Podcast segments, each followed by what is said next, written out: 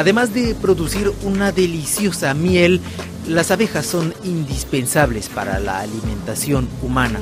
Según expertos de Naciones Unidas en apicultura, un tercio de la producción alimentaria global depende de la labor de polinización que cumplen las abejas. Pero el declive mundial de la población de polinizadores pone en alerta a la comunidad científica. Los factores son múltiples y entre las soluciones que se han encontrado para evitar su extinción está esta vacuna, sí, una vacuna contra la loque americana, una enfermedad que destruye cerca de la mitad de las colmenas algunos años en ciertos países. El bacteriólogo Francisco Reinaldi, especialista del CONICET de Argentina, investiga desde hace varios años las patologías que afectan a las abejas. Esta enfermedad está causada por una bacteria que se llama Penibacillus larvae. Tiene la particularidad de su ciclo biológico generar esporas que tienen la posibilidad de ser viables a campo 50 años o más.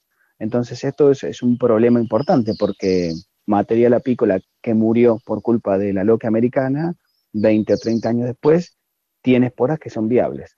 Entonces el control es muy complicado. La mejor alternativa para controlar colmenas que estén enfermas con loca americana es este, prenderla a fuego, ¿sí? Eh, matar las abejas por un lado y todo el material apícola prenderlo a fuego. ¿Qué tanto se ha extendido esta enfermedad en el continente americano del hemisferio o en el mundo? ¿Y qué tanto daño ha hecho a las poblaciones de abejas? Esta enfermedad se detectó por primera vez en Estados Unidos de América del Norte, allá por 1908, 1910, y tiene una distribución mundial. Actualmente se la considera una distribución mundial. Y bueno, ha tenido problemas muy graves en distintos lugares donde ha aparecido. Existe una forma de control este, más o menos para poder mantenerlo en un nivel este, digamos, compatible con la producción, pero es muy complicada. Particularmente en Argentina, que es eh, justo lo que yo más conozco, porque bueno, justo cuando empecé a trabajar estaba en un brote de loca americana, llegó a alterar cerca del 50-60% de las colmenas tenían esporas de loca americana llegó a tener una mortandad superior al 50%, lo cual es un montón. Después se logró controlar. Y en la actualidad es un problema en distintos lugares del mundo. Particularmente en Estados Unidos resulta un problema muy importante para su control por el tipo de producción que tienen. ¿sí? Ellos, en general, más que producir miel, lo que hacen es usar las abejas para polinizar almendros eh, y otras plantas. Entonces, por el tipo de producción que tienen, afecta mucho más de lo que se refiere a Argentina, que lo que hacemos es principalmente producir miel.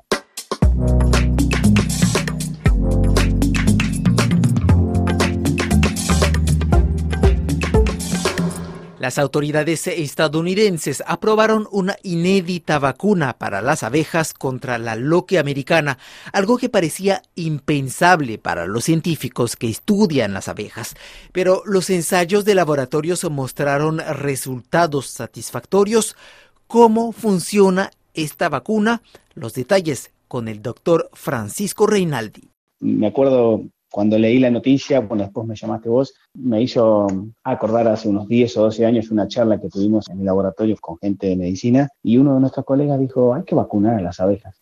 Este, yo trabajo en veterinaria y es común la vacunación, ¿no? Y otro profesor muy, muy importante de nuestra facultad este, se rió, dijo, eso es imposible, vacunar a las abejas. Me acuerdo de la risa de este profesor. Pero bueno, se llegó ahora, han podido lograr y desarrollar un sistema de algo muy, muy parecido a lo que es una vacunación. En realidad, acá lo que ocurre es una vacunación, este, digamos, si bien se vacuna y se desafía a ciertas abejas de la colonia con restos de una bacteria, ahora lo que se genera es una transferencia generacional ¿sí? de, la inmunidad, donde se vacuna a la madre para que el hijo tenga esos anticuerpos. Acá se está generando lo mismo, en realidad estaríamos vacunando a la abeja reina solamente. Y ella tiene la capacidad transferirlo transgeneracionalmente a la cría. ¿Y cómo se logra esto? Bueno, y lo que se hace es alimentar a una reina con estas bacterias. Lo que pasa es que la reina en general no se alimenta generalmente sola, sino que tiene unas abejas que se llaman abejas de la cohorte, que lo que hacen es alimentarla,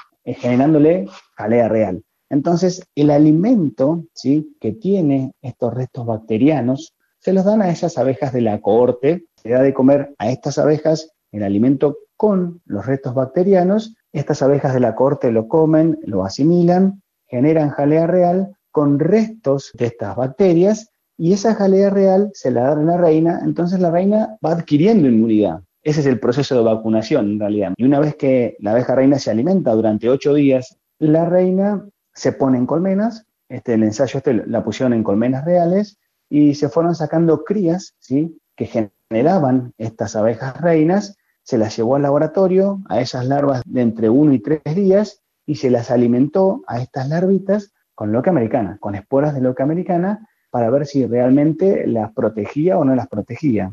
Y lo que se vio en el ensayo es que realmente protegía entre un 30 y un 50% de mortandad a estas crías que devenían de reinas que estaban este, vacunadas, entre comillas. Esta enfermedad de la loque americana no es la única amenaza que pesa sobre las poblaciones eh, de abejas a nivel mundial.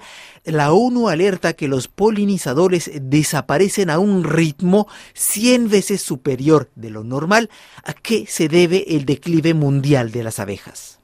Es un proceso multifactorial, donde, como lo dice su palabra, intervienen un montón de factores como es las enfermedades, muchas, principalmente las virosis, la varroa, también lo que americana no es la más importante dentro de los patógenos que intervienen en este proceso multifactorial, pero está presente. Pero también es importante hablar del clima, del cambio climático, lo que genera una alteración en la disponibilidad de alimento, y ahí sumamos el alimento, en los cambios térmicos que se están dando actualmente en el mundo, y también en el uso de distintos agroquímicos que se usan para el proceso productivo en el campo, ¿sí? Hablamos de plaguicidas que controlan insectos, hablamos de herbicidas, que son sustancias que se tienen en el campo para matar las hierbas y permitir que el cultivo que se está desarrollando en ese lugar sea puro o solo, fungicidas, que son sustancias que lo que hacen es matar a hongos que afectan a las plantas. ¿sí? O sea que hay un montón de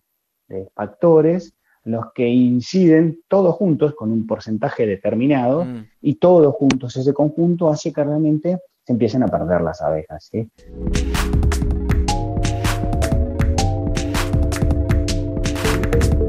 como le indica el doctor Francisco Reinaldi, esta nueva vacuna contra la loca americana es prometedora, pero queda mucho por hacer para evitar la desaparición de las abejas víctimas del uso de pesticidas peligrosos como los neonicotinoides que se siguen usando en América Latina, por ejemplo.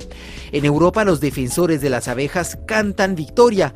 La Corte de Justicia de la Unión Europea vetó el uso de los neonicotinoides fatales para las abejas. Estos productos ya estaban prohibidos desde 2018, pero algunos estados como Francia o Bélgica otorgaban exenciones a los productores de remolacha golpeados por algunas plagas difíciles de controlar. La ONG Red de Acción contra los Pesticidas, PAN por sus siglas en inglés, interpuso una demanda que llegó hasta la Corte de Justicia de la Unión Europea y los jueces prohibieron definitivamente estas exenciones desde Bélgica, Martin Dermin, defensor del medio ambiente y director de PAN Europa, recuerda a RFI por qué se llegó a prohibir el uso de estos fitosanitarios. Los neonicotinoides han sido autorizados por primera vez en la Unión Europea en los años 1990 y ahí directamente los apicultores se dieron cuenta que tenían mortalidades muy importantes en sus colmenas y de ahí los investigadores científicos empezaron a fijarse cuál es la toxicidad de esos agroquímicos y directamente se dieron cuenta que hay una toxicidad muy fuerte sobre las abejas, pero también sobre los demás insectos y otros organismos del mundo salvaje. A pesar de la conocida peligrosidad de estos pesticidas, Francia y Bélgica otorgaron durante varios años permisos especiales a los productores de remolacha destinada a la producción de azúcar, de alcohol y de biocarburantes.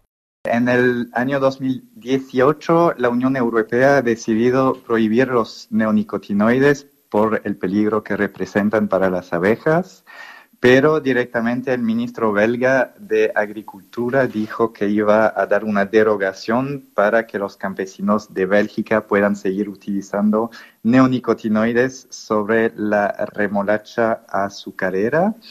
Y el jueves pasado, el 19 de enero, La Corte de Justicia de la Unión Europea ha aclarado que no se puede dar derogaciones a pesticidas que han sido prohibidos en la Unión Europea. Para las asociaciones medioambientales y también para la salud humana es un gran éxito los productores eh, de remolacha en Francia, en Bélgica, alertan y consideran que mm, la prohibición de los neonicotinoides pone en peligro su producción. ¿Hay alguna alternativa para proteger los cultivos de las plagas, los insectos que algunos años, fue el caso en 2020, puede llegar a perderse hasta un tercio de la cosecha a causa de algunas plagas? Hay muchos campesinos que trabajan sin neonicotinoides desde hace años. Así que sí existen alternativas químicas, pero también alternativas preventivas como por ejemplo el promover el desarrollo de insectos útiles que ellos comen a los insectos que atacan las remolachas. Y a raíz del fallo de la justicia europea, el ministro francés de Agricultura anunció que su país renunciará totalmente a los neonicotinoides. Las derogaciones para el uso de estas sustancias en semillas de remolachas no serán renovadas para la próxima siembra, una decisión celebrada por las organizaciones de defensa del medio ambiente.